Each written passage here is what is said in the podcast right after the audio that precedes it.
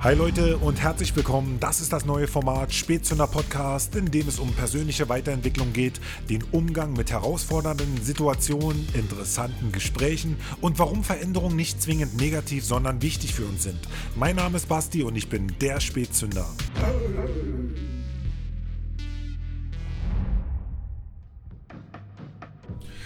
So, hi Leute, ich begrüße euch zu einer neuen Folge vom Spätzünder Podcast und diesmal weiß ich gar nicht so richtig, wie ich am besten meinen heutigen Gast ja, angemessen vorstellen soll, denn ich bin noch so ein bisschen mitgenommen. Wir haben über Themen gesprochen, ja, die ich so auch noch nicht hatte und ziemlich tiefgründig waren und unter die Haut gingen. Deswegen sei erstmal eins gesagt, wundert euch auf jeden Fall nicht wegen der Qualität, denn ähm, naja, wir haben einige Zeitzonen dafür hinter uns gelassen und mit der anderen Seite der Welt gequasselt. Mein Gast ist in Mexiko und ähm, sie hat in ihrem jungen Dasein, möchte ich doch so formulieren, ähm, schon so einiges erlebt und auch durchleben müssen, was ja die Gefühlswelt von einem Menschen schwer nicht auf den Kopf stellen würde. Und sie ist für mich auf jeden Fall ein besonderer Gesprächsgast, denn sie ist meine erste Podcast-Hörerin, von der ich jetzt wissentlich zumindest ähm, ein wunderschönes Feedback bekommen habe. Und jeder, der sein eigenes Projekt mal gestartet hat, der wird mich verstehen und kann das nachvollziehen, wie wertvoll das ist und was das für ein schönes Gefühl ist, wenn man einen anderen Menschen damit zum Zuhören und auch zum Nachdenken bewegen kann, manchmal eben auch so ein bisschen hilft. Und das hat sie jetzt auf jeden Fall auch gemacht, denn sie hat ihren eigenen Podcast gestartet, über den wir jetzt auch gleich nochmal in der Sendung sprechen werden. Ähm, da geht es halt eben auch um das zeitgemäße Thema toxische Beziehungen, um Depressionen, wie man damit umgeht. Und ich glaube nicht, dass man das extra nochmal erwähnen muss, dass sowas natürlich auch ja, sehr verletzlich macht, denn man öffnet sich und zeigt sich eben halt von der Seite, die vielleicht sonst nicht jeder so zu Gesicht bekommt. Aber wie auch immer, ähm, wir werden uns auf jeden Fall heute darüber unterhalten, wie wichtig es ist, auf sein Bauchgefühl zu hören, auf seine geistige Gesundheit zu achten und vor allen Dingen sich mit Menschen zu umgeben, die einem gut tun.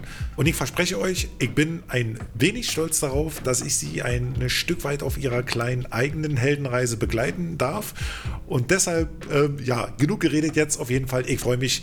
Herzlich willkommen, Andrea Engel.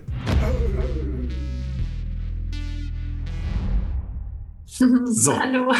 Da bist du. Es war vielleicht ein bisschen langatmig, aber. Ähm, ja, vielen, vielen, vielen Dank für das Intro. Ähm, ich bin sehr berührt von dem, was du gesagt hast, auf jeden Fall.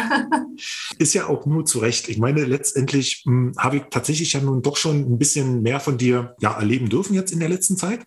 Mhm. Und ich würde dich jetzt einfach nochmal ganz kurz in der Art ähm, vorstellen, was ich bis jetzt von dir erlebt habe. Und du sagst dann einfach nochmal ein paar Sachen dazu, ob das oder inwiefern das jetzt dann so richtig ist. Also für mich. Oder, ja? oder ganz kurz, soll ich mich vielleicht kurz einfach mal selbst vorstellen? Ja, mach das mal am besten, bevor ich schon wieder. Und dann kannst du ja, wenn dann noch ein paar Sachen offen sind, die du gerne wissen möchtest oder wo du denkst, dass es wichtig oder interessant wäre für andere, ja. ähm, kannst du ja einfach nochmal nachhaken. Ähm, also du hast es schon ziemlich ausführlich erklärt. Also ich bin im August letzten Jahres, habe ich ähm, alles, was mich irgendwie so ein bisschen in Deutschland gehalten hat, also mein Studium, mein Nebenjob und auch mein Freund damals, habe ich alles hinter mir gelassen, weil ich nicht ganz glücklich war und ich gemerkt habe, ich möchte reisen gehen. Und ich glaube, das ist jetzt nicht so das pauschal Geheimrezept für jeden Einzelnen. Ähm, also ich will jetzt nicht sagen, hey, wenn du unglücklich bist, dann lass einfach alles hinter dir und geh reisen. Auf gar keinen Fall. Aber ich bin schon immer so abenteuerfreudig gewesen und war ja auch mit 20 schon mal für ein Jahr ähm, in Neuseeland und danach auch ein paar Jahre unterwegs und habe die letzten drei, vier Jahre ähm, konstant in Deutschland verbracht, habe ein duales Studium gemacht, war in der Therapie und habe einfach ja sehr viel Zeit und sehr viel Energie reingesteckt, ähm, teilweise auch in Dinge, die mich nicht glücklich gemacht haben. Und sehe das Reisen oder eben der Weg, auf dem ich jetzt bin, als der Weg, der mich glücklich macht. Und es, wie gesagt, das ist kein Pauschalweg für jeden Einzelnen. Aber das ist der Grund, warum ich reisen bin. Ich bin mit der Intention der Heilung gestartet. Also ich wusste, wenn ich mir erlaube, das zu tun, was mich glücklich macht, unabhängig von diesen ganzen skeptischen Stimmen in meinem Kopf. Aber hey, du musst doch erst deine Karriere starten. Aber hey, du musst doch erst voll viel Geld sparen. Aber hey, ja. dein Freund und dies und das so. Das waren die ganzen Stimmen in meinem Kopf. Aber du hast ja schon gesagt, es geht heute ums Thema Bauchgefühl. So mein Bauchgefühl hat mir die ganze Zeit gesagt, nee, Andrea, das wird voll gut, wenn du anfängst, das zu tun, was dich glücklich macht. Und genau mit dieser, mit diesem Gefühl und eben mit der Intention der Heilung bin ich dann im August gestartet nach Mexiko. Und zwischendurch war ich jetzt dreieinhalb Monate in Guatemala. ich habe gar nichts geplant, also mich hat es da irgendwie einfach hin verschlagen. Und seit zwei Wochen bin ich jetzt wieder zurück, oder sogar drei Wochen in Mexiko und aktuell ähm, wohne ich in San Cristobal in Chiapas. Genau. Da sind, da, da sind wir ja eigentlich schon gleich, gleich direkt im Thema drin. Mhm. Ja. Jetzt hast du meine ganze Struktur verworfen. Ah, sorry. ja, du kannst, wir können auch erst nach deiner Struktur ein bisschen Nein, arbeiten und später drauf zurückkommen. sagt, sagt der Richtige, was äh, Struktur betrifft. Nein. Ähm, es, ist, es, ist ja auch, es ist ja auch richtig so, weil du meintest ja gerade das Thema Bauchgefühl. Und ich glaube, wir hatten uns zwar schon mal darüber unterhalten, aber es ist denke ich mal, ja für viele Menschen auch völlig schwer danach zu gehen, weil viele es vielleicht auch einfach verlernt haben, auf ihren Bauch zu hören. Und von den ganzen Einflüssen, die sie halt auch einfach ähm, prägen, was ja auch unser ja, ganzes Äußeres seit Jahrzehnten so tut, kann es ja durchaus sein, dass es auch erstmal befremdlich wirkt für die eine oder andere Person, wenn man plötzlich sagt, so, nee, ich habe das nicht gemacht, weil es hat sich für mich nicht gut angefühlt. Ne? Mhm. Und ähm, deswegen war es so schön, dass du das jetzt gleich gerade gesagt hast, Bauchgefühl, das ist äh, ein ganz wichtiges Thema. Ja, also mit Sicherheit gibt es einige, die denken, dass ich jetzt total bekloppt bin und total... Äh, Stimmt. irgendwie ist, äh, wie sagt man, keine Ahnung, ja, total am Rad drehe, ne? aber ist okay. Also kann jeder gerne denken, was er will. Ich merke halt für mich, und das ist so, ich kann viele Dinge nicht mit, mit, dem, mit der normalen, normalen äh, Logik erklären, die wir so gewohnt sind oder die wir beigebracht mhm. bekommen. Weil aufs Bauchgefühl hören, auf die Intuition hören, das kriegen wir nicht beigebracht. Das wird dir nicht in der Schule oder ähm, auf der Arbeit irgendwie gelehrt, wie das funktioniert, sondern im Gegenteil. Ne? Wir hören halt nur so, wir kriegen halt nur beigebracht, wie wir, was weiß ich, uns Informationen aneignen und die dann wieder ähm, ich sage immer gerne auskotzen, so war es in der Uni. Ähm, ja, wie wir die halt wiedergeben oder wie wir eben mh, hm, schlaue Entscheidungen treffen, ja, äh, wo dann ähm, alle, alle möglichen Risiken und dies, das vorher abgewogen wird. Aber aufs Bauchgefühl hören, das haben wir halt verlernt. Das wird auch nicht irgendwie, ich glaube, das wird auch nicht wirklich als was Wichtiges angesehen oder als ähm, unbedingt intelligent vielleicht. Aber ich wusste für mich, ja, wenn ich auf meinen Bauch höre, wird es mir besser gehen. Und ähm, ja, seitdem ich unterwegs bin, geht es mir auch einfach besser, weil ich genau das mache, was eben mein Gefühl mir gesagt hat, was mich glücklich machen wird. Und das heißt jetzt auch nicht, dass ich irgendwie, ja, dass für mich irgendwie jeden Tag äh, die Sonne scheint und jeden Tag alles irgendwie hippo, hippie, hippie, happy, hippo ist. Ja. ähm, aber was du auch gesagt hast, ähm, Entscheidungen. Ne? Also das ist auch ein wichtiges Thema. Ich kann mich aber auch jeden Tag dafür entscheiden, ähm, okay, bin ich jetzt irgendwie angepisst, weil hier zum Beispiel ist es relativ kalt, vergleichsweise zu anderen Orten in Mexiko und ich habe keine Heizung. Bin ich deswegen jetzt angepisst oder feiere ich, dass ich ein eigenes Apartment habe? Du meinst das, nur 22 Grad oder so?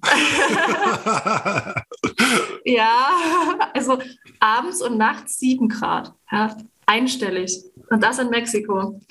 Ähm, aber ich habe halt immer die Wahl, so was, worauf möchte ich mich konzentrieren und was, welchen Gedanken gebe ich Energie.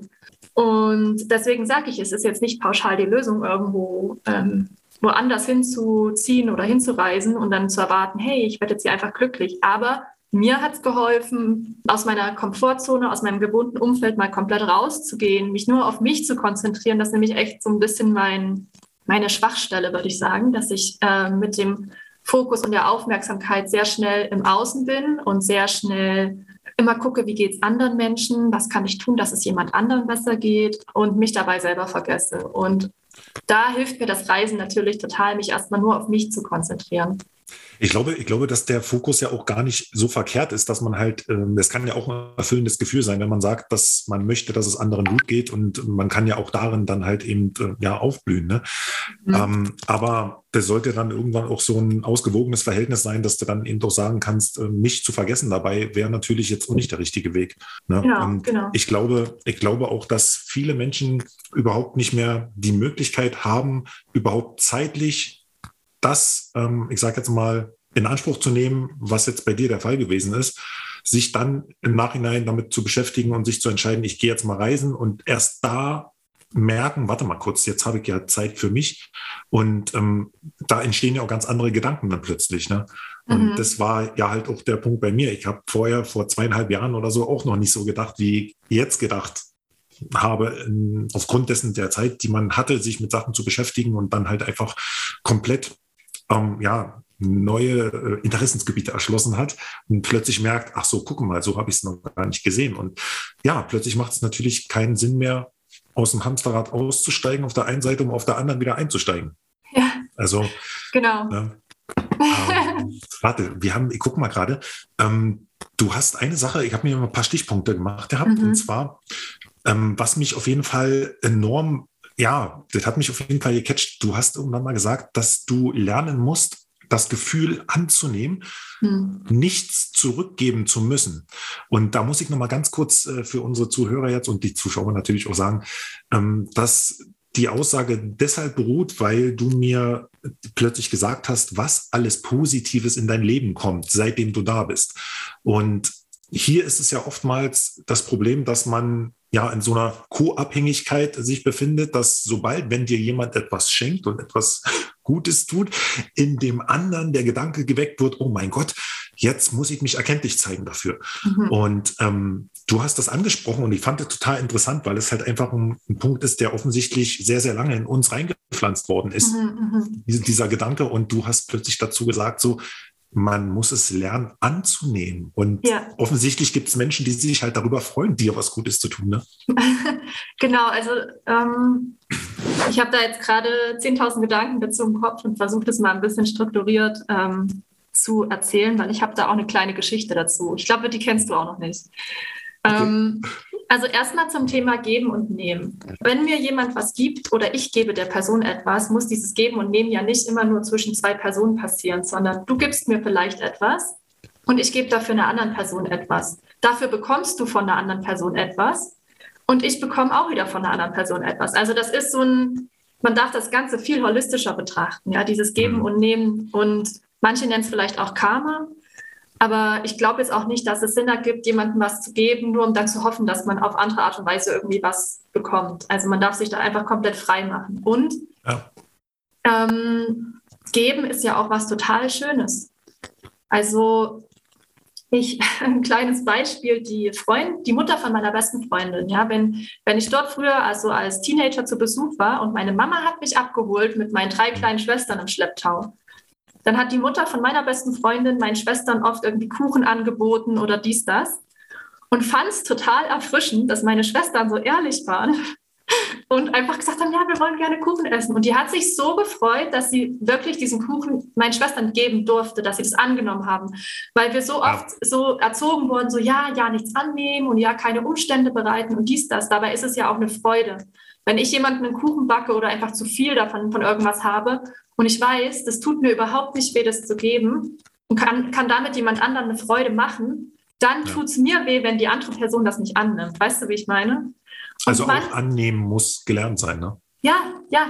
ja. Und manchmal ähm, kriegen wir auch, da werden uns Dinge angeboten oder kommen unserer Wege, wo man sich vielleicht gar nicht vorstellen kann, dass die andere Person sozusagen, dass der das nicht wehtut, das mit uns zu teilen, weil wir das vielleicht nicht teilen könnten. Also und auch zum Thema so Gefühle annehmen. Ich will da kurz noch eine kleine Anekdote erzählen. Das dauert ja, vielleicht so drei, vier Minuten, aber es ist so. Alles gut, mach.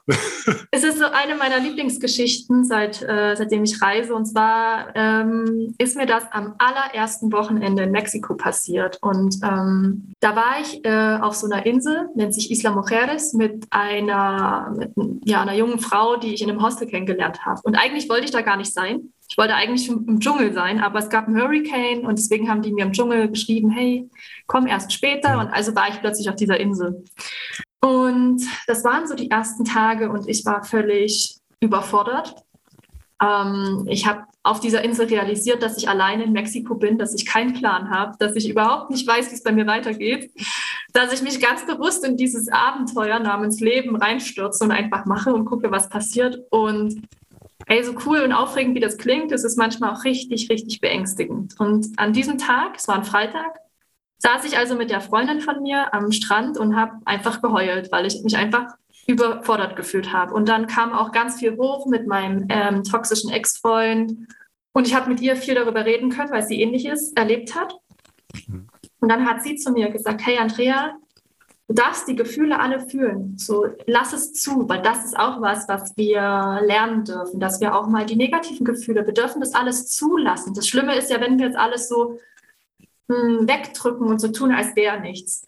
Mhm. Und ähm, ich habe eben dann dort gesessen und einfach geheult und mich scheiße gefühlt und mich klein gefühlt und äh, hatte total Angst und alles und habe es einfach zugelassen. War einfach so, okay, dann geht es mir jetzt halt so, alles klar, whatever. Ich kämpfe jetzt einfach nicht mehr dagegen an. So. Und dann bin ich ins Wasser, in den Ozean, habe meinen Kopf äh, unter Wasser ge äh, gesteckt und einfach mal richtig laut gebrüllt und alles so rausgelassen. Ne? Und dann komme ich halt so zurück. Mir geht es wieder besser. Ich dachte, okay, ich glaube, ich habe mich jetzt wieder. Und sie meinte halt zu mir, ey Andrea, wenn, wenn du emotional bist, ist alles cool. Aber ja, lass es zu, fühl deine Gefühle und dann erlaub dir aber auch wieder Spaß zu haben. Du musst nicht nur, weil es dir mal schlecht geht, irgendwie denken, dass du leiden müsstest. Also du darfst auch gute Dinge empfangen und du darfst Spaß haben. Dafür ist dein Leben ja auch da, dass, dass du was Gutes daraus machst, was Schönes daraus machst, dich und dein Leben feierst. Und ich halt ganz bewusst mich dann nochmal hingesetzt an Strand und so, ja, okay, ich öffne mich jetzt dafür, dass ich äh, Spaß haben darf, dass mir gute Dinge passieren und dass ich auch gute Dinge empfangen darf, ja trotz der ganzen komischen Gefühle, die da in mir los, äh, die, die da in mir äh, ja, rumkursieren. Und echt, ey, am nächsten Tag gehe ich an den Strand mit ihr und mhm. bin schwimmen. Und da hat mich halt einfach random jemand im Wasser angesprochen, hey, hast du Bock auf ein Bier auf unserem Boot? Und ich war so, äh, klar, warum nicht? Aber ich muss kurz noch meinen Freunden Bescheid sagen. Ja, klar, bring deine Freunde ja. alle mit. So, und zehn Minuten, zehn Minuten später sitze ich halt auf einem Katamaran mit den Freunden von mir. Äh, also ich kannte die nicht, aber es war halt dann irgendwie so ein, so ein amerikanischer Millionär, der da einen Katamaran hatte und Zeit hatte und Lust auf nette Gesellschaft hatte. Und dann saßen wir bei ihm da auf dem Katamaran, haben Wein bekommen und Käse bekommen und was weiß ich, also Wine and Dine mäßig so. Und Musik gehört und sind halt mit dem Katamaran rumgefahren, waren schwimmen und hm. kommen dann abends so ein bisschen bisschen leicht ein Sitzen gehabt, kommen wir halt zurück an den Strand und so der, der Freund von mir und ich gucken uns so an, so, hä, ist das jetzt echt passiert? So, die haben uns halt einfach eingeladen und die haben nichts erwartet. Und das meine ich mit dem, für die war das halt total einfach, das zu teilen. Ich wollte gerade sagen, weil es wird wahrscheinlich jetzt auch viele geben, die dann sagen, ja, natürlich, weil äh, die wollten irgendwelche Girls da haben oder sonst was. Aber das ist ja eben auch genau dieser, dieser Ansatzpunkt am Denken den man ja. halt erstmal verstehen muss, dass wenn man sich grundauf und vor allen Dingen auch ehrlich öffnet, und mhm. das wird wahrscheinlich bei dir dann eben auch erstmal so ein ausschlaggebender Moment gewesen sein, der Tag davor, dann halt wirklich auch zu sagen, so, ey, pass auf, jetzt bin ich am Punkt angekommen, wo ich mich jetzt halt einfach wirklich grundauf ehrlich, ähm, ja, solchen Situationen gegenüber öffne. Mhm. Und das war ja nicht die einzigste. Ne? Das war nee. ja auch in dem, in dem Haus, das ist mir jetzt hängen geblieben, dass du äh, eine Übernachtungsmöglichkeit bekommen hast, die dann halt einfach utopisch schön mitten am Strand also. und Und ja. äh, ich kann mich nur deswegen daran erinnern, so, weil das war in unserem zweiten Gespräch jedes Mal, wir mussten ja auch immer gucken, dass wir dann, das, leider haben wir es nicht aufgenommen, aber dass wir mhm. äh, immer über anderthalb Stunden gequatscht haben und du halt einfach so in dieser Hängematte gesessen hast. und du hast ja so eine Entspannung noch draußen gestrahlt. Das war mhm. wirklich, ich bin ja hier gleich in diesem verregneten Berlin, ich bin ja sofort auch ruhiger geworden. war so mega entspannt. Schön. Und, und das war halt auch der Punkt, der mich halt so hat daran erinnern lassen, ne? dass du mhm. das auch zuerst gar nicht verstanden hast, dass sowas möglich ist, dass jemand ohne eine Gegenleistung zu verlangen, ja, plötzlich zu dir sagt, du, alles, alles cool. dann mhm. genieß hier die Zeit. Ich bin jetzt nicht hier und warum sollte ich das nicht machen, halt, ob mhm, mit Haus nun ja. leer ist oder nicht. Ne? Also ja, vielleicht für die Hörer so nochmal um zum Verständnis. Äh, also ich habe, das ist auch ein tolles Thema, Thema Fragen. Ich habe eine Kontakt erhalten, als ich in Guatemala in Antigua war, von meiner Vermieterin, die ist Salsa-Lehrerin. Und einer ihrer Salsa-Schüler ist halt ein deutscher Mann, der jetzt in Guatemala lebt und dort auch mehrere Häuser besitzt und unter anderem eben ein Strandhaus in Livingston oder bei Livingston. Das ist an der Karibikküste von Guatemala, also an der Ostküste. Und das Haus kann man halt echt nur mit Boot erreichen. Also es ist so 45 Minuten Bootsfahrt und ähm, also es klingt echt so ein bisschen zu wahr, um schön zu sein. Äh, nee, zu, zu wahr, um schön zu sein. es war zu wahr. jedenfalls äh, habe ich dem halt echt einfach nur mal so geschrieben. Also ich hatte irgendwie so einen Impuls gespürt. An Tag, einen Tag bevor ich seinen Kontakt bekommen habe, hat mir meine Freundin aus Mexiko, die ich in Mexiko kennengelernt habe, geschrieben, ey Andrea, ich fahre nächste Woche nach Livingston, nach Guatemala. Wo bist denn du gerade? Ich habe noch nie was von diesem Ort gehört. Dann habe ich das gegoogelt und dachte mir so, boah, geil, da wäre ich irgendwie auch gerne. Aber habe es halt einfach so, habe das einfach nur gedacht und nicht weiter irgendwie, bin nicht weiter drauf eingegangen. Und am nächsten Tag kriege ich halt diesen Kontakt von dem Mann und höre, der hat ein Haus bei Livingston. Und war so, okay, Zufall? also ich glaube ja nicht mehr an Zufälle und war so, okay, ich schreibe dem jetzt einfach mal. Also ich habe dem auch irgendwie zwei Tage später erst geschrieben. Ich war jetzt irgendwie gar nicht so, ich glaube, wenn man halt loslässt von diesem, hey, das, vielleicht wird es was, vielleicht auch nicht, aber ich lasse da jetzt einfach mal los von jeglichen Erwartungen. Und es gibt ja dieses Konzept ähm, Woofing oder Workaway, wo man halt für jemanden so fünf Stunden am Tag arbeitet und dafür Unterkunft und Essen ähm, kostenlos bekommt. Und das habe ich ihm vorgeschlagen. Also ich habe ihm einfach geschrieben, so hey, ich habe von der, ich will jetzt keine Namen nennen, weil ich will es mal ein bisschen anonym halten. Ähm, aber ich habe von der Salsa-Lehrerin so deinen Kontakt bekommen, könnte ich bei dir wohnen und ich helfe dir gerne im Haus und im Garten und bla bla bla. Und seine Antwort war wirklich nur so zwei Zeilen.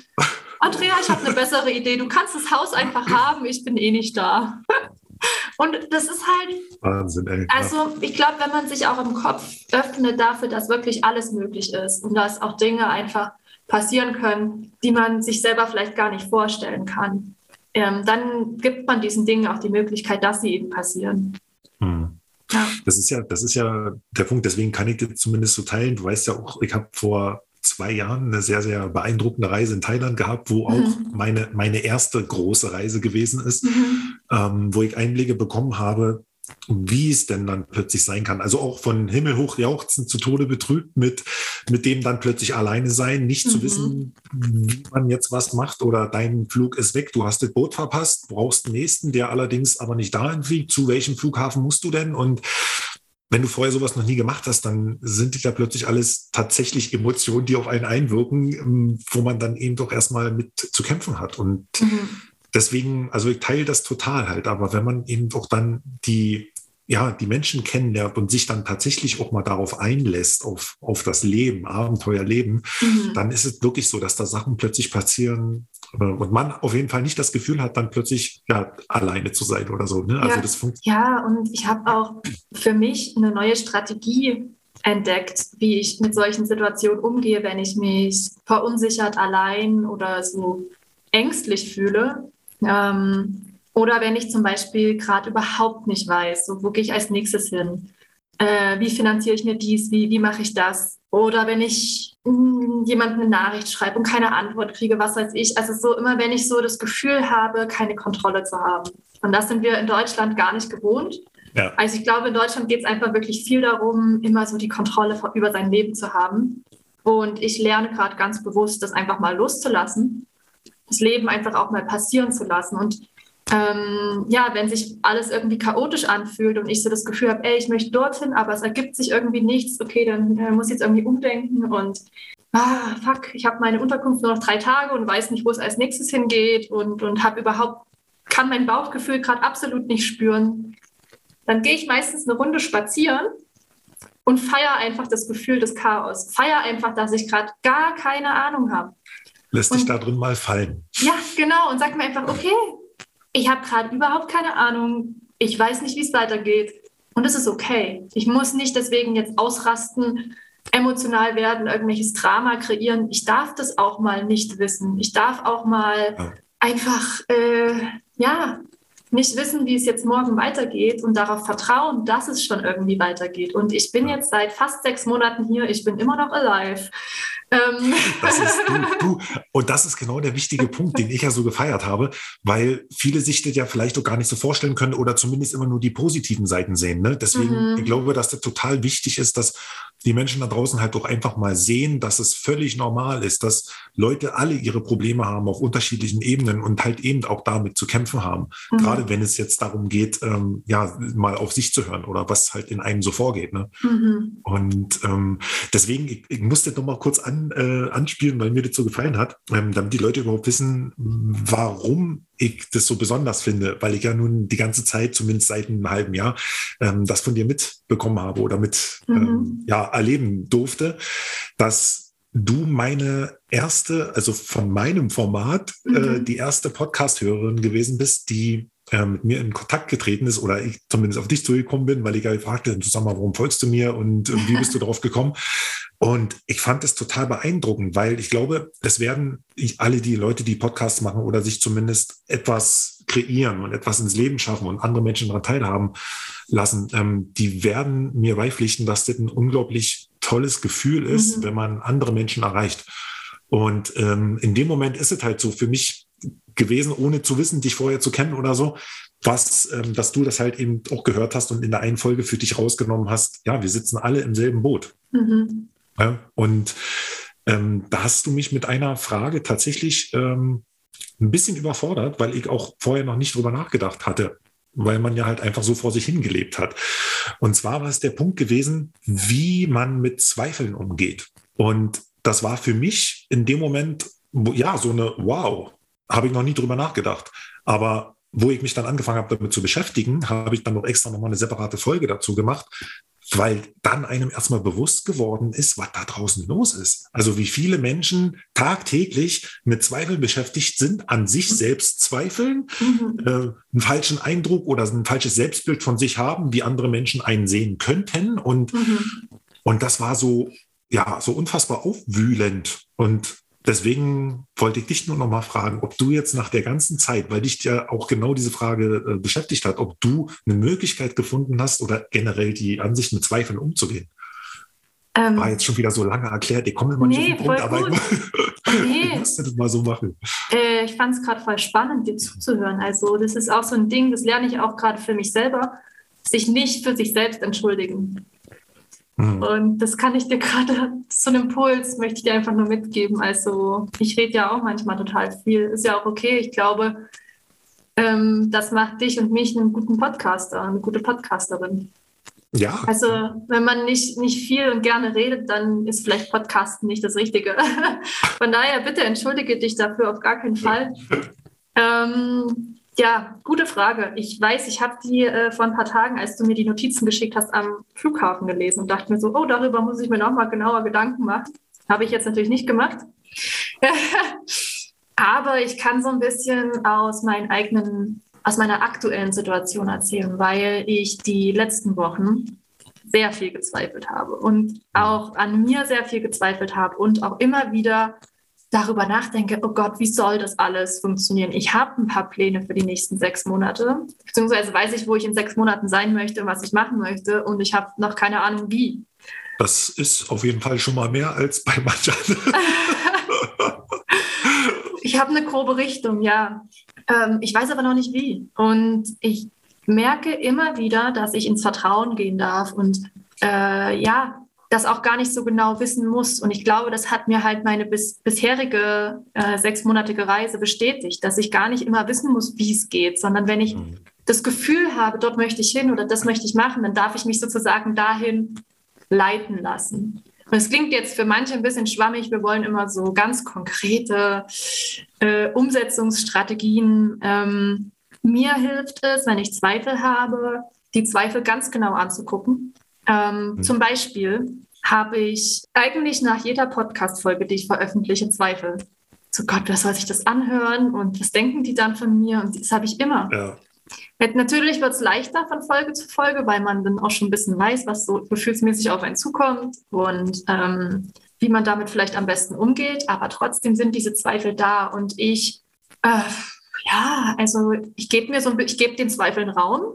Und dann sage ich halt, okay, ich setze mich jetzt eine halbe Stunde hin und fühle das Ganze mal ganz intensiv. Und dann frage ich mich ganz ehrlich, ist das wirklich wahr, was ich da denke?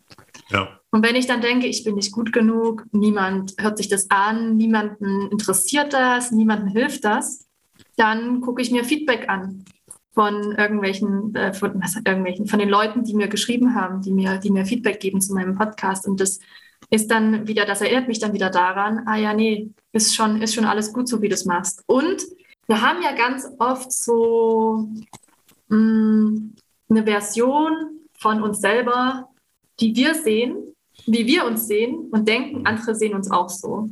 Und sich davon mal bewusst zu befreien, sondern wirklich zu sagen, okay, ich sehe mich gerade so als Versagerin, als Loserin, als jemand, der hier nicht wirklich was zustande bringt und ich zeige mich jetzt trotzdem. Und dann nehme ich auch das Feedback an. Und wenn ich dann von anderen höre, ey, das ist Wahnsinn, was du machst und voll krass Total. und danke für, danke dafür, dass du deine, dich verletzlich zeigst und mir geht's genauso und was weiß ich, dann merke ich, ey, das ist alles nur hier oben. Das ist alles ja. nur im Kopf, was ich denke. Das ist nicht die Realität. Und das hilft natürlich, ähm, ja, dass die, so wie jemand anderes dich sieht, das auch wirklich ranzulassen und anzunehmen. Das fiel mir extrem lange richtig schwer. Ja. Ich lasse mich da bewusst drauf ein inzwischen. Und ich habe auch so ein bisschen manchmal das Gefühl, das Universum schickt mir dann auch immer wie so Zeichen. Ne? Also einmal saß ich in Guatemala City im Taxi und habe echt hardcore an meiner letzten ähm, Podcast-Folge gezweifelt ich glaube, das war die Solo-Folge über meinen, wo es um meine Vaterwunde ging. Und da habe ich mich ja wirklich sehr verletzlich gezeigt. Ähm, saß im Auto und dachte mir dann so, oh Gott, Andrea, ey, wo soll das nur hingehen mit deinem Podcast? Das kannst doch nicht weitermachen. Das, ja. in diesem Moment, in diesem Moment kriege ich so eine Notification äh, auf meinem Handy, so Ding Dong, von einer fremden Person auf Instagram. Ja. Okay, habe ich da halt geguckt, so Nachrichtenanfrage und dann war das ein Mädel aus der Stadt, wo ich studiert habe, die ich da irgendwie über fünf Ecken kenne. Also wir kennen uns auch nicht wirklich, haben ja. uns halt mal über Mitbewohner kennengelernt oder so. Und sie schreibt mir, hey Andrea, ich habe gerade alle deine Podcast-Folgen angehört und es hat mich so berührt und mich so zum Nachdenken angeregt. Und ich war auch in einer toxischen Beziehung und es hilft mir so sehr zu hören, wie es dir geht, wie du damit umgehst. Und, und das kam, diese Nachricht kam genau in dem Moment, wo ich ernsthaft darüber nachgedacht habe, ob ich das weitermachen soll oder nicht. Und der letzte Satz von ihr war jetzt, ohne, ohne Mist, der letzte Satz war, Andrea, du musst es unbedingt weitermachen. Ja, das, das, ist, das ist Wahnsinn. Da werden natürlich andere jetzt wieder äh, mit den Augen rollen oder mit den Ohren wackeln, wenn sie dann hören äh, Universum oder so. Aber das sind, das sind Punkte, an die ich ja auch erstmal kommen musste, dass du verstehst, wenn man erstmal bereit ist, überhaupt diesen Grundgedanken zuzulassen, dass es anders ist wie als das, was man bis jetzt kennengelernt hat, kannst du halt auch einfach nur dazu gewinnen, weil mhm. es ist ja letztendlich so, wenn du die Erfahrung immer nur die eine Erfahrung gemacht hast, aber nicht eben das, was eigentlich möglich wäre, dann ist, ohne jetzt zu mystisch und zu esoterisch zu werden, aber das ist halt einfach, ähm, ja, ein unglaublich tolles Gefühl, dann zu sehen, wenn man auch die Augen dafür hat, was um einen herum dann passiert. Mhm. Ähm, ja, was dann halt alle möglich ist. Ne? Und mhm. ich finde das total klasse, weil ich habe ja auch zu dir das eine Mal gesagt, das ist garantiert ein Thema, wo ganz viele Menschen sich wiedersehen werden. Nicht nur durch die letzten zwei Jahre, was alles passiert ist, sondern generell, dass es immer ein Hauptbestandteil ist, leider Gottes, von vielen Beziehungen. Und du hattest ja auch irgendwann mal mehr Selbstbewusstsein. Und du hattest ja auch irgendwann mal, ich sage jetzt mal, einen offeneren Blick für alles, was du gemacht hast und bist ja erst durch eine, ja, durch eine entstandene Situation dahin gekommen, wo du jetzt angefangen hast, sag ich jetzt mal so zu zweifeln. Kann ich dazu sagen? So richtig formuliert. Ich habe es nicht, ganz, ich hab's nicht ganz verstanden.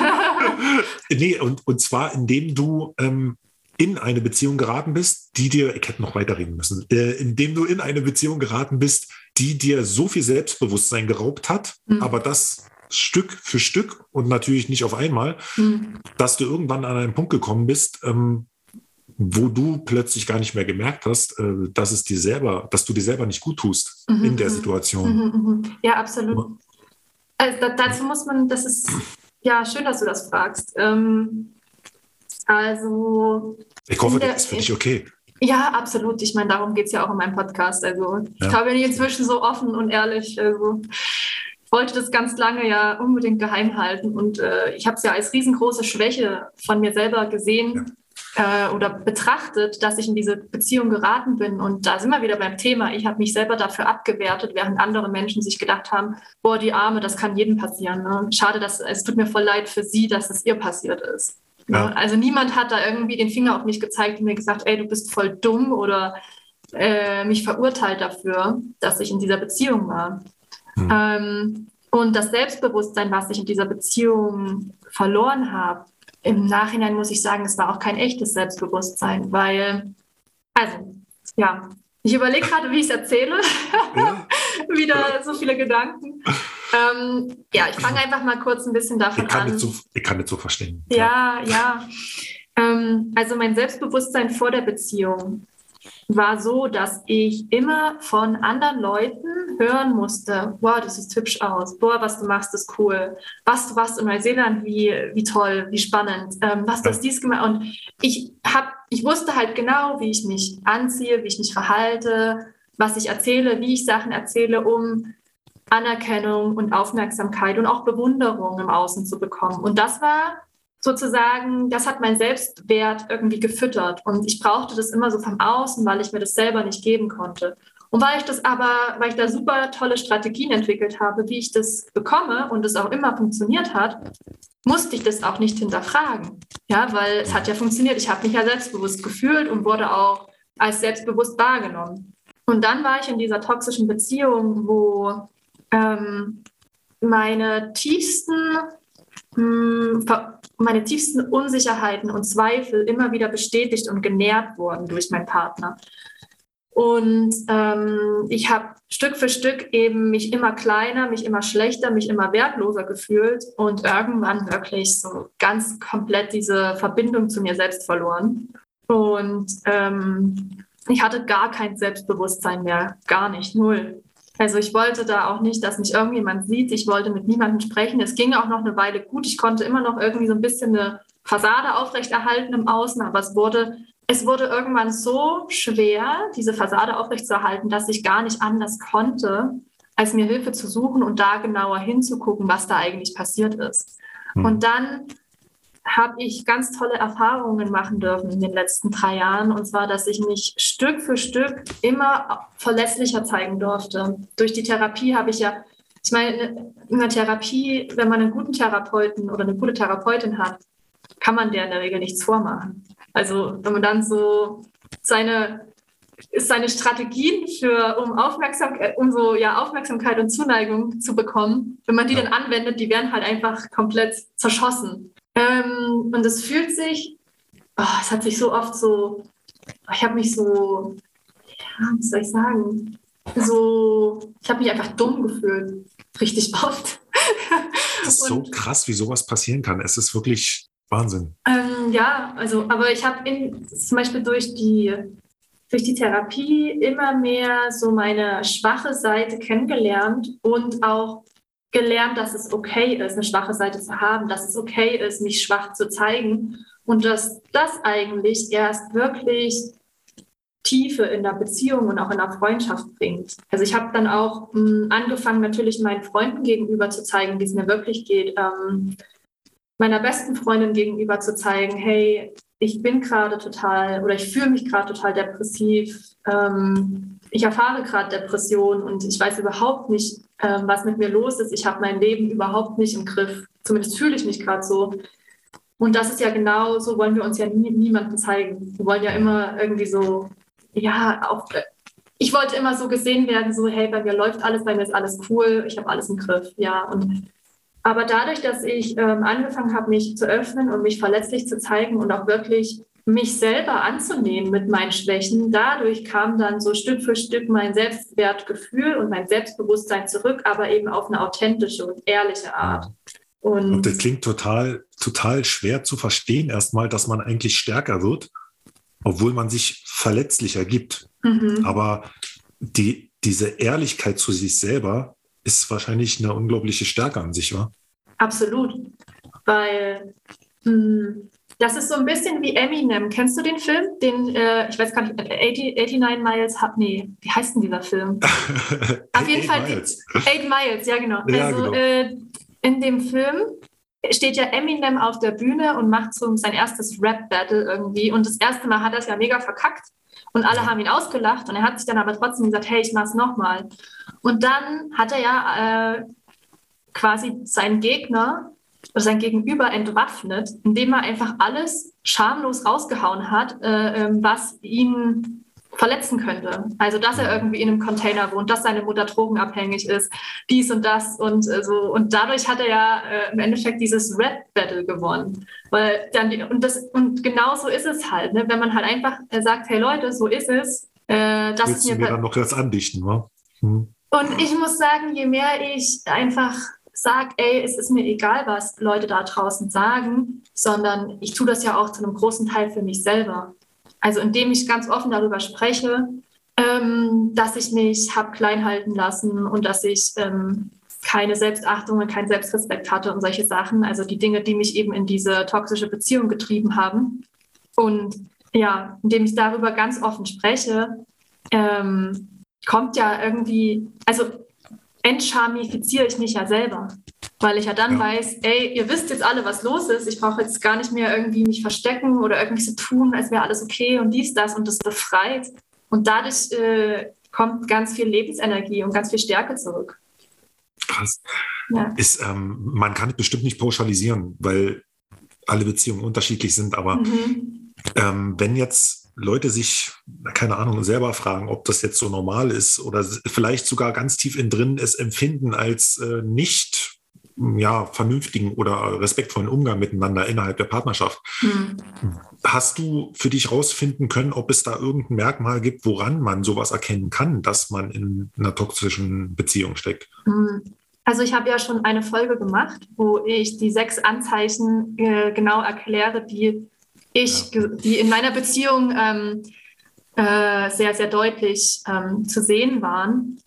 Mm, wenn ich es auf den Punkt bringen würde, würde ich sagen, im Endeffekt ziehen sich immer zwei, also wenn es eine toxische Beziehung ist mit jemandem, der narzisstische Verhaltensweisen vielleicht hat. Also ich habe auch gelernt, dass man, dass es irgendwie nur zwei Prozent Narzissten auf der Welt gibt, aber eben Menschen, die narzisstische Eigenschaften haben, ja. Mhm. Das macht aber jemand nicht gleich zu einem Narzisst, wie auch immer. Also jemand, der eben narzisstische Eigenschaften hat, der zieht oft einen Menschen in sein Leben, der sehr, der überempathisch ist oder sehr viel Empathie hat. Und im Endeffekt haben äh, beide dasselbe zugrunde liegende Problem, und zwar, dass sie vielleicht in ihrer Kind, dass in ihrer Kindheit ja nicht genug, dass ihnen nicht genug emotionale Aufmerksamkeit geschenkt wurde. Ja. Und ich habe das über, also ich als empathischer Mensch habe das überkompensiert, indem ich immer gefallen wollte, immer ähm, es anderen recht machen wollte, um dann eben genau im Gegenzug diese Anerkennung und Aufmerksamkeit mhm. zu bekommen. Also ich habe gelernt, mir das zu verdienen.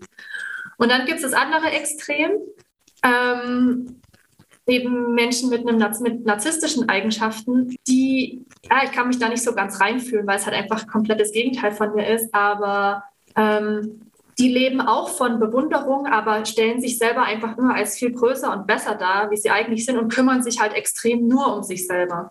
Ja. Und weil der Empath natürlich gerne geben möchte und von der Anerkennung des anderen lebt, passen, also ziehen sich diese Menschen so magisch an und ziehen sich auch auf einer Seelenebene magisch an, weil sie das gleiche zugrunde liegende Traumata in ihrem Leben haben. Und das ist eigentlich sehr gut erklärt. Und gerade das Seelenleben ist ja dann eben auch noch ein ganz mhm. wichtiger Punkt. Also das hat, als ich das dann, als ich das alles gelernt habe für mich, habe ich das dann auch als Geschenk annehmen können, weil ich natürlich durch diese Beziehung ähm, genau hinschauen durfte, was ist mir passiert, was für ein Traumata habe ich denn entwickelt. Und wenn wir über, jetzt reden wir sogar über Traumata, okay, aber das klingt immer, das klingt immer wie so ein richtig riesengroßes, krasses, schlimmes Wort und da muss irgendwas mega krasses passiert sein. Aber ähm, ich glaube, fast jeder von uns, also ich würde sagen 95 Prozent der Menschen, oder keine Ahnung, ich will eigentlich keine Zahlen nennen, aber ich glaube, sehr viele von uns haben Kindheitstraumata, weil das können schon Hundertprozentig, ja. Das können schon die kleinsten Dinge sein, ja. Und wenn, allein wenn ähm, man Scheidungskind ist, das ist eigentlich ein Traumata, weil ein Kind braucht eine Mutter und einen Vater und eigentlich auch Mutter und Vater, die sich lieben, weil das ja auch wiederum ähm, uns lehrt, wie eine normale und authentische und harmonische Beziehung abläuft. Ja. Und wenn das fehlt, ist es ja auch schon ein Traumata so, womit man dann sein Leben lang so ein bisschen beschäftigt ist. Dann muss man sich irgendwie selber beibringen oder so. Wie auch immer. Das war so der kleine Exkurs zum Thema Traumata. ähm, und ja, so ganz konkrete Zeichen. Also ja, so auf den Punkt gebracht würde ich sagen, eine Person ist meistens sehr, sehr empathisch und gibt viel zu viel und verliert sich dabei selber, achtet nicht auf sich. Und die andere Person ist meistens eben narzisstisch veranlagt, wo sich die ganze Welt dreht sich nur um diese eine Person. Er ist alles, was er oder sie, kann ja auch eine Frau sein, macht, ist super wichtig, ja. Ähm, besser als alles andere und ähm, äh, ja nicht ja, kritisieren. anderen schwimmen nur so mit. Hm. Ja, genau, genau. Die anderen ja. schwimmen nur so mit. Und, ähm, und weil diese Person sich ja selber schon so irgendwie so aufklustert und ich dann als empathischer Mensch meistens auch andere automatisch über mich stelle, stelle ich diese Person natürlich noch höher. Ja? Und wenn dann diese Person, die für mich ja hier oben auf so einem riesen Podest steht und so, wow, interessant und äh, wichtig und toll ist, wenn die mhm. mir dann Aufmerksamkeit schenkt und Zuneigung, wow, dann ist so, ciao Kakao, dann bin ich, dann bin ich richtig im Love. Und das, das, ist, das ist aber krass, dass es manchmal wirklich ähm, so eine Konstellation erst gibt oder zustande kommt, dass man dann halt ähm, ja sowas bewundert, sagen wir es mal so. Mhm. Aber gener generell dauert das ja halt eben auch wieder und man wird irgendwann zu dieser Erkenntnis kommen, hm, dass es halt vielleicht einfach äh, nicht gerechtfertigt ja. ist. Weil ich glaube, in einer Podcast-Folge von dir hast du das auch gesagt, was ich mega schön fand, dass du ähm, dich erstmal A, damit auseinandergesetzt hast, um das halt eben auch zu verarbeiten und die, mhm. die Möglichkeit, die du zumindest für dich gefunden hast und nochmal einen Brief formuliert hast, mhm. dort alles aufgeschrieben hast, was dich bewegt hat, was vielleicht mit dem du nicht einverstanden gewesen bist oder dich vielleicht gar nicht so äh, getraut hast zu äußern oder vielleicht auch gar nicht eingefallen ist in dem Moment, sondern weil du jetzt halt einfach in dem Moment, wo du jetzt die Zeit hast dafür und da, die, oder dir die Zeit dafür genommen hast, einfach diese, oder weil du bereit dafür gewesen bist, diese ähm, Gefühle halt einfach zugelassen hast und das mal aufgeschrieben hast. Mhm. Dann auf einen Berg gegangen bist, war mhm. Auf ja. so einen kleinen Hügel, ja. ja. Ja, es ist ja, es ist auch egal. Es geht ja darum, diese Ganze so zelebriert zu haben, mhm. dass du auch ein bisschen ja, so eine so abschließen konntest damit und hast es dann und, das Ganze verbrannt. Ja, und weißt du, was mir dann passiert ist? Das habe ich dir noch nicht erzählt, oder? Ich habe mir nur den Podcast angehört und war, dachte so, ja, das ist eigentlich genauso muss man es machen, so weißt du. Ja, also ich habe, genau, also ich habe so ein kleines Ritual zelebriert, indem ich meinem Ex dann einen Brief geschrieben habe, wo ich aber erstmal alles runtergeschrieben habe, was scheiße war und warum ich ihn äh, ja, wie sauer ich auf ihn bin und wie sehr er mich mhm. verletzt hat. Und dann habe ich aber auch mein Mitgefühl ähm, ausgesprochen, weil ich ja auch verstehe inzwischen, woher kommen seine Verhaltensweisen, warum ist er, wie er ist. Und dann habe ich Liebe und Vergebung auch runtergeschrieben, dass ich, dass er mir im Endeffekt leid tut und dass ich ihm nur das Beste wünsche und dass ich ihm vergebe für alles, was passiert ist und so. Also ich bin da, äh, jegliche Emotionen habe ich runtergeschrieben. Wie gesagt, bin auf dem Berg, habe es vorgelesen, habe es verbrannt. Und da ging es mir schon echt, also ich hatte echt das Gefühl, wow, irgendwie wird es leichter. Das wollte ich gerade fragen. Und, ja, und jetzt kommt aber das Krasse. Ich habe dann ja die Podcast-Folge veröffentlicht und zwar auch auf Englisch. Das heißt theoretisch, weil mein Ex-Freund ist ja Amerikaner, der könnte das ja theoretisch auch anhören. Ja. Weiß ich nicht, ob er es macht, aber kann schon sein. Und ich hatte da echt ein bisschen Schiss und habe mir dann aber so gedacht, nee, ist schon okay, passt. Und zwei Wochen später habe ich einen Traum, mit, in dem bin ich ihm begegnet. Und ich hatte ja. in den letzten Jahren öfter mal einen Traum, wo ich ihm begegnet bin, aber ich hatte immer Angst. Ich habe mich immer klein gefühlt. Ich habe immer ja dieselben Gefühle, die damals in der Beziehung gehabt. Auf jeden Fall ganz viel Angst. Ähm, und in dem Traum dieses Mal waren diese ganzen negativen Gefühle alle weg. Da war nur Frieden und Harmonie. Ich bin ihm begegnet und habe ihn einfach nur wahrgenommen, ohne dann irgendwelche Gefühle reinzutappen. Und dann hat er mir im Traum gesagt, Andrea, ich weiß jetzt endlich, wie sehr ich dir wehgetan habe und es tut mir leid. Okay. Und ja, und dann, das war so ungefähr ein, zwei Wochen, nachdem ich den Brief geschrieben habe und die Podcast-Folge veröffentlicht habe. Und dann bin ich aufgewacht und ich dachte mir so, Alter, krass, was ist da gerade passiert? Mhm. Ähm, und das war so wirklich nochmal final. Also damit habe ich überhaupt nicht gerechnet. Für mich war das dann schon abgeschlossen. Aber so jetzt konnte ich das, konnte ich halt endlich so richtig in Frieden und mit Liebe dieses ganze Thema für mich abschließen. Also ich habe da jetzt kein, kein negatives Gefühl ihm gegenüber mehr, sondern inzwischen kann ich wirklich sagen, ich bin dankbar, dass mir das passiert ist.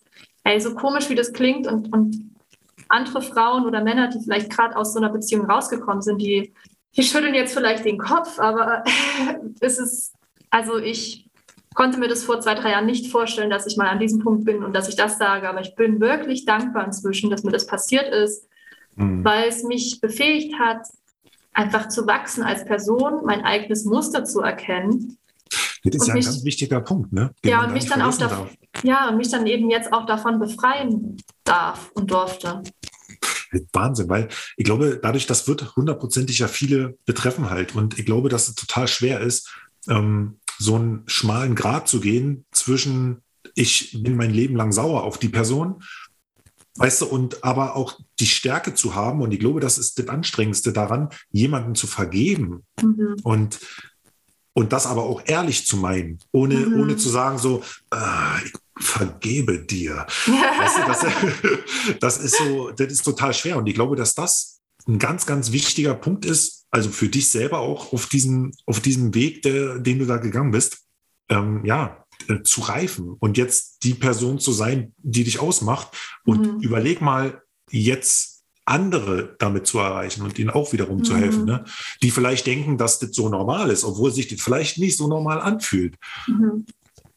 Ja, also man macht diese Vergebung ja auch im Endeffekt nicht für die andere Person, sondern für sich selber, weil dadurch lässt man das Ganze los und gehen mhm. und ziehen. Und je, solange man festhält und immer wieder sauer ist und sich dadurch triggern lässt auch, ja, immer wieder diese negativen Gefühle aufleben lässt, ähm, kann ja nichts Gutes oder, oder Besseres oder Schöneres ins Leben kommen, weil man ja äh, diese Negativität ausstrahlt. Und dadurch zieht man ja auch immer wieder solche Situationen und Menschen an. Aber so, um, Vergebung braucht Zeit. Also ich wollte am liebsten direkt nach der Therapie, ich habe das irgendwann noch mal gesagt, ach ja, ich vergebe meinem Ex jetzt. Ich will das endlich, ich will das jetzt endlich äh, hinter mir haben. Und so funktioniert es halt nicht. Ja, so. Also man kann sich natürlich sehr bewusst entscheiden, ich lasse mich davon jetzt nicht mehr runterziehen. Ja. Aber ich habe für mich festgestellt, dass alles, was mir passiert ist, dass diese ganzen Gefühle, die in der Beziehung, die ich auch runtergedrückt habe für Jahre, dass ich ganz viele Gefühle hatte, die einfach immer wieder hochkommen mussten, weil was, wenn du irgendwie jahrelang, und das sind nicht nur Gefühle in der Beziehung, sondern auch Gefühle, als ich jünger war, die ich nicht gezeigt habe. Ich habe ja oft nicht gezeigt, wie es mir wirklich geht.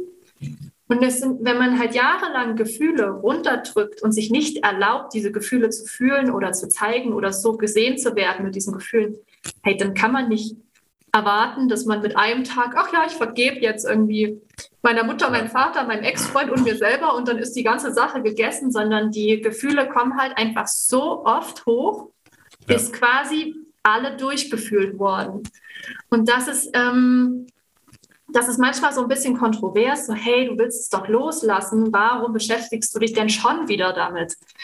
Aber ich habe ja, Weil du sie erstmal zulassen musst, mhm. um es dann loszulassen. Ne? Richtig, und das kann halt, das dauert halt einfach so lange, wie es dauert. Ey, ich habe auch irgendwann gedacht, fuck, ich sitze jetzt schon wieder hier. Das ist, das schon, ist, schon wieder. Es kann nicht sein. Es ist jetzt vier Jahre her, dass ich mit diesem, ja. mit diesem Mann Schluss gemacht habe und ich sitze schon wieder hier und heule. Das kann es jetzt echt nicht sein. Aber je das mehr ich, ja, je mehr ich das zugelassen habe und einfach angenommen habe, umso weniger wurde es. Und jetzt habe ich wirklich das für mich da echt so dieses, auf Englisch würde ich sagen, Closure, also so, so, so ein mhm. Abschluss für mich gefunden. Was nicht heißt, was nicht heißt, dass mir, dass ich nicht vielleicht nochmal sowas fühle oder nochmal in so eine Situation gerate. Aber ich glaube, jetzt habe ich genug emotionale Intelligenz aufgebaut, um damit anders umgehen zu können. Stimmt, das hattest du ja auch in, dem, in der einen Folge auch angesprochen, wo du dann nochmal meintest, dass du halt gar nicht so weit warst, so eine äh, Situation einschätzen zu können für dich. Mhm. Und, und das ist natürlich heftig, dass du dann jetzt halt quasi durch diesen ganzen Prozess an den Punkt gekommen bist, um, um das äh, ja halt mhm. jetzt anders zu beurteilen, halt für dich die Erfahrung gemacht zu haben. Ne? Naja, ich weiß ja jetzt, was mir zum Beispiel in der Kindheit und in meiner Jugend passiert ist, weshalb ich mich manchmal minderwertig fühle und weshalb ich auch manchmal andere Menschen oder vor allem auch Männer irgendwie auf so ein Podest stelle. Ich weiß das jetzt inzwischen. Das wusste ich ja vorher, vor der Beziehung nicht. Und dadurch, dass ich das weiß und wenn dann solche Gefühle kommen, dann weiß ich auch, okay, da sind sie wieder, hallo. Aber ich muss sie nicht ähm, an, also ich muss sie nicht, nicht ähm, muss da nicht rein in, äh, tappen in diesen Trigger, sondern kann mich dann bewusst entscheiden, nee, okay, ich fühle das jetzt, aber ich bleibe jetzt offen und neugierig dafür, wie sich die Situation entwickelt oder wer die Person wirklich ist. Ich stelle die mhm. Person jetzt einfach mal nicht auf den Podest, sondern ähm, lege den Fokus jetzt bewusst wieder mehr auf mich selber. Und da hast du mal da hast du, glaube ich, mal gesagt, also für erstmal für unsere Hörer, die jetzt wahrscheinlich auch brennt interessiert, ähm, mhm. das Thema können wir jetzt nicht so weit ausschweifen lassen, aber es ist halt einfach mega interessant. Nee, für die, die jetzt vielleicht wirklich denken, oh mein Gott, was ist ihr passiert? Also, ähm, ja, weißt du, ja. Setzt euch damit auseinander. Ihr könnt gerne auf jeden Fall die Folge nochmal hören. Aber eine Aussage ist bei mir so unfassbar drin geblieben. Hey, jetzt habe ich schon wieder zwei Sachen im Kopf. Also erstmal, wir müssen uns das notieren. Eine Sache muss, müssen wir unbedingt noch ansprechen und das mhm. ist, äh, weil du gerade sagst, Gefühle freien Lauf lassen und zeigen, äh, von wegen ähm, auch in der Männerwelt. Mhm. Ah, weißt ja. du? Also gut, das speichern wir mal kurz ab. Aber eine Sache, eine Sache, die jetzt so wichtig war, was für mich ähm, so ja doch beeindruckend war, ähm, dass du mal gemeint hast, dass der Vater dafür verantwortlich ist, wie eine Frau sich behandeln lässt. Mhm. Ja, tolles Beispiel. Also ich glaube, dass ziemlich lange die Vaterrolle nicht so richtig ernst genommen wurde für die Entwicklung eines Kindes. Und das ist auch egal, ob das jetzt ein Junge oder ein Mädchen ist, obwohl natürlich der Vater unterschiedliche Bedeutung hat für ein Junge oder für ein Mädchen. Ne? Also für ein Junge ist er oft die Vorbildrolle. So wie, wie zeige ich mich in der Welt? Wie gehe ich mit Situationen um? Wie, wie behandle ich Frauen? Das sieht ein Junge alles an seinen Vater und lernt von seinem Vater. Und als Frau, als Mädchen ist es ja so, dass der Vater die erste männliche Bezugsperson im Leben ist und den Standard setzt für alle weiteren Beziehungen zu Männern. Also so wie der Vater seine Tochter behandelt, daran lernt die Tochter, wie ihren Wert, also wie sie behandelt werden sollte von einem Mann. Das heißt, wenn der Vater halt mh, hm, herablassend mit seiner Tochter umgeht, dann wird sich diese Tochter eventuell vielleicht eher Männer suchen, die auch so mit ihr umgehen, einfach weil sie es gewohnt ist, weil sie es so kennt und weil, ja, weil sie eben das für ihr normal hält, weil sie das auch als Liebe ähm, interpretiert. Ja. Ähm, und was mir aufgefallen ist, also das ähm, habe ich schon mal gesagt, ich habe mir ganz gerne eine Weile ähm, Daddyless Daughters von, ähm, von Oprah angeschaut. Das ist so eine amerikanische Show, wo es eben genau um dieses Thema geht, so Frauen, die ohne Vater aufwachsen. Und da sind zwei so Mentoren. Und der eine meinte halt, dass Frauen, die keinen Vater haben, denen fehlt diese Stimme hier oben im Kopf, so, ey, der Typ ist nicht gut genug für dich. Weil so ganz klischeehaft, so das Mädel, keine Ahnung, 14, 15, bringt den ersten Freund mit nach Hause. Und der Vater mustert den Typen und ist so, Alter, der, nee, der ist nicht gut genug für dich. Und ähm, wenn man keinen Vater hat oder auch kein, irgendwie keine männliche Bezugsperson im Leben hatte, die irgendwie einem einen gewissen Wert vermittelt hat, dann fehlt diese Stimme einfach komplett. Und ich habe jetzt gelernt, diese Stimme zu ersetzen mit, mit anderen, mit männlichen Bezugspersonen, die mir sehr gut getan haben, wo ich weiß, die wollen ganz authentisch nur das Beste für mich. Und dann, wenn ich mich mit jemandem treffe, dann denke ich immer so, okay, was würde der jetzt über, die, über den Typen denken? Aber das ist natürlich, das kann ich natürlich jetzt als erwachsene Frau, habe ich mir das quasi selber irgendwie antrainiert. Aber ganz lange gab es da einfach keine Stimme. Das heißt, ich hatte keinen Standard. Mhm. Ja.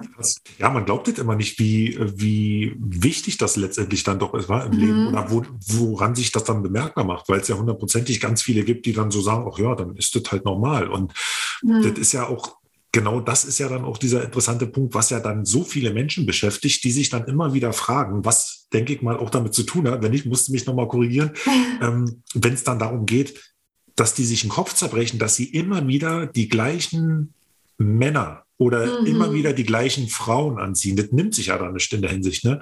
dass, dass teilweise einfach die Verhaltensmuster identisch sind und man dann immer so das Gefühl hat, ja, der hat mir eigentlich nicht so gut getan, aber als wenn es wirklich daran liegt, dass du es ausstrahlst, was mhm. du letztendlich bekommst. Also kann es sein, dass man sich dann eventuell noch nicht wirklich mit sich selber ja. beschäftigt hat? Dass man ja. dann nicht zu einem Punkt kommt und dann das auch ausstrahlt? Ist das so? Absolut. Absolut. Also wenn man so ein gewisses Muster hat, dass man immer wieder in derselben Beziehungsdynamik äh, feststeckt, dann wird es Zeit, mal nicht irgendwie im Außen nach der Lösung zu gucken, sondern wirklich mal auf sich zu gucken. Mhm. Äh, was ist für mich mein Normal? Was, ist für, was bedeutet für mich Liebe? Und da darf man halt dann zurück in die Kindheit gucken. Was hat man gelernt? Was ist so das Programm? Und ich habe auch zum Beispiel gelernt, da überhaupt nicht mehr ähm, meinen Eltern irgendwie sauer zu sein oder so, weil meine Eltern haben es auch nur von ihren Eltern gelernt. Gerade unsere Eltern, also meine Großelterngeneration, das ist ja noch eine Kriegsgeneration, da ist ja ganz viel unaufgearbeitet und das wurde halt weitergegeben. Und ich glaube, so jetzt unsere Generation, wir sind so die Aufarbeitungsgeneration vielleicht. ähm, ja, schon. ähm, jetzt habe ich die Frage vergessen. Ach so, genau. Ähm, mit dem Muster. Ja, also bei mir gab es ja auch immer dasselbe Muster. Ich habe immer wieder dieselbe Art Mann in mein Leben irgendwie gezogen und hatte immer wieder die ähnliche Art von Beziehung, bis es halt irgendwann so krass war, weil ich eben eine sehr toxische, eine sehr toxische Person angezogen habe, dass ich gar nicht anders mhm. konnte, als da mal genau hinzugucken. Aber ich finde das mhm. total wichtig, weil ich glaube, das betrifft so viele Menschen. Und wenn man zumindest erstmal in dem Thema ein bisschen drin ist und dann mal sich ein bisschen reingelesen hat, da wird man plötzlich merken, was da draußen eigentlich so los ist. Und mhm. ähm, das ist wirklich so ein, deswegen meinte ich gerade, mich hat das nochmal so interessiert, das mussten wir jetzt nochmal ansprechen, weil ja, das denke ich mal sehr, sehr viele Menschen betrifft. Ja, also ich kann jetzt noch kein, kein Pauschalrezept geben, wie man da am besten hinguckt.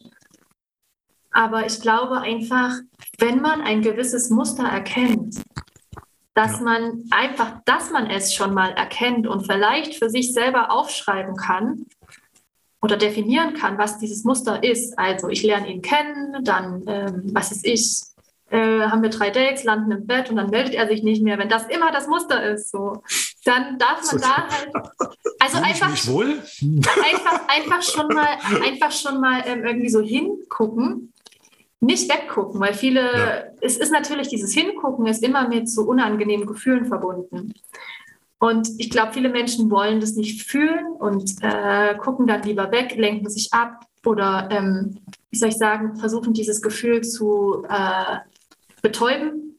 Ja. Genau. Und ich glaube, der erste Schritt ist halt wirklich da mal genau hinzugucken und sich dann zu fragen, okay, äh, woher kommt das? Was habe ich dafür? Was fahre ich eigentlich für, für, für programmierte Glaubenssätze auch ähm, ab, dass mir das halt immer wieder passiert. Also bei mir war es ja zum Beispiel, ich muss Liebe verdienen.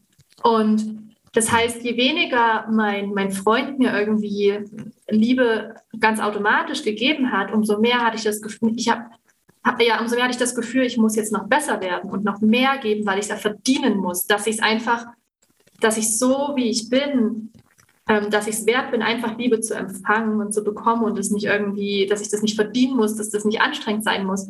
Das kannte ich gar nicht, das wusste ich gar nicht. Und deswegen war das, das war für mich mein Normal. Und das habe ich dann erstmal in der Therapie hinterfragen gelernt. Ja.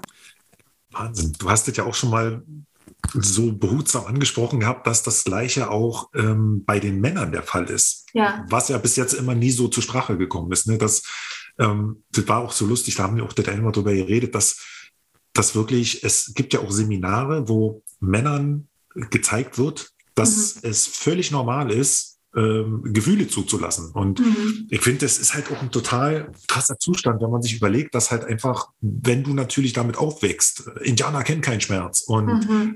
ein, ein Mann weint nicht und so. Das sind ja so viele unterdrückte Emotionen, die ja im Laufe des Lebens irgendwo ja, ein, eingespeist werden in, in, in den Kopf, ne? Mhm. Ja, also auch wieder ein super spannendes Thema. Ich glaube halt, dass es, es ist vielleicht für Frauen oder in der Frauenwelt, sage ich mal, wenn man das überhaupt inzwischen noch so unterteilen kann in Mann und Frau, aber vielleicht einfacher oder anerkannter über Gefühle zu sprechen. Männer machen das vielleicht noch nicht so oder noch nicht so intensiv, vor allem halt untereinander. Also ich glaube, mit einer Frau sich über Gefühle zu unterhalten, ist vielleicht noch eine weniger große Hürde als mit einem anderen Mann.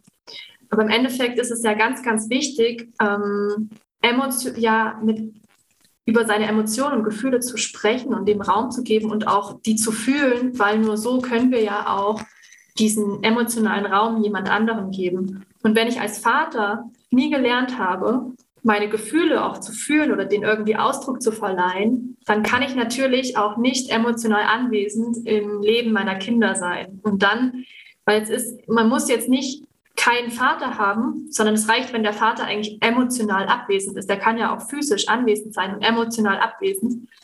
Und dann hat man auch so eine Vaterwunde. Das ist, das ist ein wichtiger Punkt. Ne? Genau. Wenn natürlich der Vater und nicht mehr. Ja, ja. ähm, sorry, ich wollte dich gar nicht irgendwie. Alles gut. ähm, genau, und von daher ist es ja, ich kann ja nur für andere Menschen emotional zugänglich sein, wenn ich mir selber, mir selbst gegenüber emotional zugänglich bin. Ich hoffe, das ergibt irgendwie Sinn. Ja, natürlich. Aber das ist ja halt genau so ein Punkt, den kannst du ja auch nicht erwarten von Menschen, die sich halt vorher noch nie damit beschäftigt haben. Wenn ja. du von früh bis später hin arbeiten gehst, meinetwegen, und ähm, halt so dein Leben lebst, ähm, mhm. wie das halt für viele so normal ist. Mhm. Deswegen ist es ja auch jetzt gerade so eine spannende Zeit, in der viel, man merkt es ja zumindest, wenn man sich dafür interessiert, in dem die Menschen plötzlich merken oder zumindest eventuell mal den Gedanken zulassen, dass es ein anderes Bild gibt von dem Leben, was sie gelebt haben mhm. und vielleicht leben möchten. Mhm. Und, und das ist halt äh, so interessant, dass du erst, wenn du an den Punkt gekommen bist, was dir auch keiner erzählen kann, du musst ja selber dahin kommen, um dann mhm. mal zu merken, so warte mal, irgendwie fühlt sich das jetzt nicht so an. Und vor zehn Jahren hättest du mit mir auf jeden Fall darüber nicht reden können, weil mhm. ich erstmal A, nicht so weit gewesen wäre von mir aus mhm. und halt einfach auch erstmal gewisse Situationen entstehen mussten, um mich an den Punkt zu bringen, zu sagen, so, nee, so will ich nicht weiterleben und man muss jetzt etwas verändern, weil vieles dann halt einfach nur noch Selbstzerstörung ist, so mhm. innerlich. Ne? Deswegen ist es schon total wichtig halt, dass man ja selber dahin kommt. Ja, und ich glaube halt, wie gesagt, dass eben vor allem in der Männerwelt sich da vieles verändern darf, dass Männer lernen dürfen, dass eigentlich Gefühle zeigen und sich verletzlich zeigen super sexy ist. Weil viele denken ja, ich muss jetzt hier irgendwie den starken Typen spielen und ich darf jetzt überhaupt äh, nicht äh, zeigen, dass ich gerade verletzt bin oder dies, das, sondern ich ähm, bin immer so rock solid und so ein Stein und, und äh, ja, wie gesagt, ein Indianer kennt keinen Schmerz. Aber genau das, genau. ja, so dieses Macho-Gehabe auch, also ich glaube, das wurde Männern viel eingeflößt, dass das Männlichkeit bedeutet und dass man jetzt eben lernen darf, also dass man jetzt lernen darf, dass eigentlich genau das Gegenteil voll sexy ist. Ja. Das, und da gucke ich eben auch nicht, ist es jetzt eine Frau oder ist es ein Mann, wenn ich mit einem Menschen eine Verbindung aufbauen möchte, dann geht das nur, wenn ich dem Menschen gegenüber mich verletzlich zeigen kann. Oder mich, und wenn mein Gegenüber sich mir verletzlich zeigt, dann ähm, entsteht auch so, eine, so ein Gefühl von Sicherheit und Verbundenheit. Und da ist es vollkommen egal, ob man Mann oder Frau ist. Ähm, sobald man ja, sich nicht auf diese Ebene begibt oder begeben kann, ist es halt ziemlich schwierig, gesunde und tiefgründige Beziehungen zu führen. Ähm, aber ich merke gerade, ich glaube, wir haben eigentlich ein ganz gutes, ähm, schon ganz schön viel abge, äh, soll ich sagen, ja. ich will nicht sagen abgearbeitet, aber so ähm, viele Themen abgedeckt. Äh, und ähm, mein. Reicht mein, dir das? mir reicht's jetzt, Basti, mir reicht's. nee, mein Akku, ich habe noch 10% Akku. So ist er vorbereitet. Kick mal an. Ja. Nee, ich habe immer so das Gefühl, mein Laptop harmoniert genau mit meinem persönlichen äh, Level, so mit meinem persönlichen Energielevel. Weil bei mir ist es jetzt um eins. Ich glaube, wir reden jetzt seit ungefähr einer Stunde. Und ich kriege langsam Hunger. okay, sehr gut. Übrigens, ähm, dann können wir das nämlich auch gleich mal mit ansprechen. Ne? Zumindest so als äh, kleines Schlusswort für unsere Runde, ähm, mhm. dass auch das Stärke bedeutet, sich zu überwinden und so eine Sachen auch mal anzusprechen. Weil viele halt zum Beispiel dann einfach nur da sitzen und das dann über sich ergehen lassen oder selbst wenn sie jetzt in so einen Mut kommen, wo sie sagen, oh nee, ist nicht cool, ich mach's dann trotzdem oder so. Mhm. Auch das bedeutet, ähm, ja, dazugelernt zu haben, mhm. einfach mal zu sagen, so nein. Oder ich habe jetzt das Gefühl, der nervt mich, wenn ich jetzt hier. Nein, Basti, jetzt nicht. Was war's jetzt? nee, aber ja, cool. Danke, dass du das nochmal so betonst. Ja, nee, ich glaube, das ist total wichtig, weil viele halt generell ähm, sich nicht damit ähm, beschäftigen halt. Ne? Ja, Oder das dann halt eben dann wenn ich das jetzt so über mich ergehen lasse, in Anführungszeichen, äh, hat ja niemand was davon. Ja, Hammer. Ja. Ähm, möchtest du noch, wenn wir äh, jetzt gerade so am Schluss sind, möchtest du noch ganz kurz, oder ich möchte auf jeden Fall erst nochmal ähm, alle Leute, die uns jetzt zuhören oder zusehen, nochmal sagen, dass wenn ihr euch für diese Thematik interessiert, die wahnsinnig wichtig ist, ähm, ja, um Sachen zu verarbeiten oder anzusprechen generell, dann könnt ihr euch auf jeden Fall den Podcast anhören von der Andrea Engel. Genau. Heißt, heißt der jetzt immer noch Liebe mit Nebenwirkungen? Heißt nach, nein, der heißt nach wie vor Liebe mit Nebenwirkungen. Und mein Instagram, da heiße ich andrea.beingreal, also von wegen echt sein, being real. Ich versuche da möglichst echt zu sein, soweit wie man das eben schafft auf Instagram. Ähm, und ich kann das ja schon mal ankündigen. Ich möchte jetzt in den nächsten Wochen werde ich was Neues starten und zwar wahrscheinlich immer Donnerstagabend so ein, mhm. ich möchte einen Raum schaffen, wo sich Menschen, die sich eben für diese Themen interessieren, denen vielleicht, die vielleicht auch in einer toxischen Beziehung waren, die Depression hatten oder mal über ihre Erfahrungen in der Therapie sprechen möchten oder einfach mh, hm, irgendwie ihr Leben auch verändern möchten, über Glaubenssätze sprechen möchten, alles Mögliche. Also es ist irgendwie so ein, so ein riesengroßer Haufen von Themen, und jeder, der sich da auf irgendeine Art und Weise angesprochen fühlt oder einfach mal mir ein paar Fragen stellen möchte, ist halt eingeladen, mich Donnerstagabend im Zoom-Call zu treffen. Und es soll auch gar nicht so werden, dass jetzt irgendwie äh, ich mit zehn anderen Leuten, jeder stellt mir Fragen, sondern ich möchte eigentlich, dass so, so ein so einen Austausch untereinander schaffen, einfach einen, auch einen sicheren Raum, wo man einfach mal Themen mit anderen besprechen und, und kann und sich austauschen kann, weil ich die Erfahrung gemacht habe, wenn ich das einfach mal alles ausspreche, was ich denke, was da bei mir los ist, äh, meine ganzen Gefühle mal irgendwie zeige, mich zeige, so wie ich bin, geht es mir viel, viel besser. Und da möchte ich einfach so ein bisschen so einen Safe Space schaffen. Und das werde ich auf jeden Fall diese und nächste Woche aber auch noch auf dem Instagram-Kanal promoten. Und ähm, ja, aber dachte mir, ich nutze jetzt mal die Gelegenheit und kündige das schon an. Du bringst mich in Verzug. Jetzt, jetzt muss ich auf jeden Fall die Folge früher rausbringen. nee, alles gut, alles gut. Ähm, reicht ja, wenn die Leute das wissen, dass sie das auf meinem Instagram-Kanal ähm, sehen können. Ist das für Männlein und Weiblein ja, natürlich. dazwischen? Alles. Nee, deswegen, Alles weil manche wollen ja direkt nur bei nur für Frauen ansprechen mhm. halt und deswegen ist das, denke ich mal, ganz gut zu sagen, dass dann jeder daran teilhaben darf. Auf jeden Fall, ja, bitte unbedingt. Cool. Ja, und je mehr, desto ja. besser. Also wer Bock hat, aber wie gesagt, das wird nochmal promoted. Das können wir dann, können dann alle auf meinem Instagram-Kanal sehen. Genau. Hammer. Cool. cool. Okay, supi. Du, ähm, dann bedanke ich mich auf jeden Fall erstmal, dass du dir die mexikanische Zeit zur Verfügung genommen hast und äh, von diesem wunderschönen ähm, Wetter da mal ein bisschen und dieser Atmosphäre, die halt einfach rüber schwingt, mhm. ähm, ja, hier mit mir mal zu quackeln. Und ähm, ja, mega, mega spannend. Und danke für die Ehrlichkeit, für das Offensein und das äh, ja, Gespräch. Ja, vielen Dank für die Einladung, Basti. Hat mich mega gefreut und ja, ähm, jederzeit wieder, sehr gerne. Cool. Okay. Super. Dann hoffe ich, dass, äh, dass es unseren Zuschauern und Zuhörern gefallen hat. Und ähm, ja, wenn ihr Fragen mhm. habt, schreibt uns einfach an. Genau. Macht's gut. Bis dann. Ciao.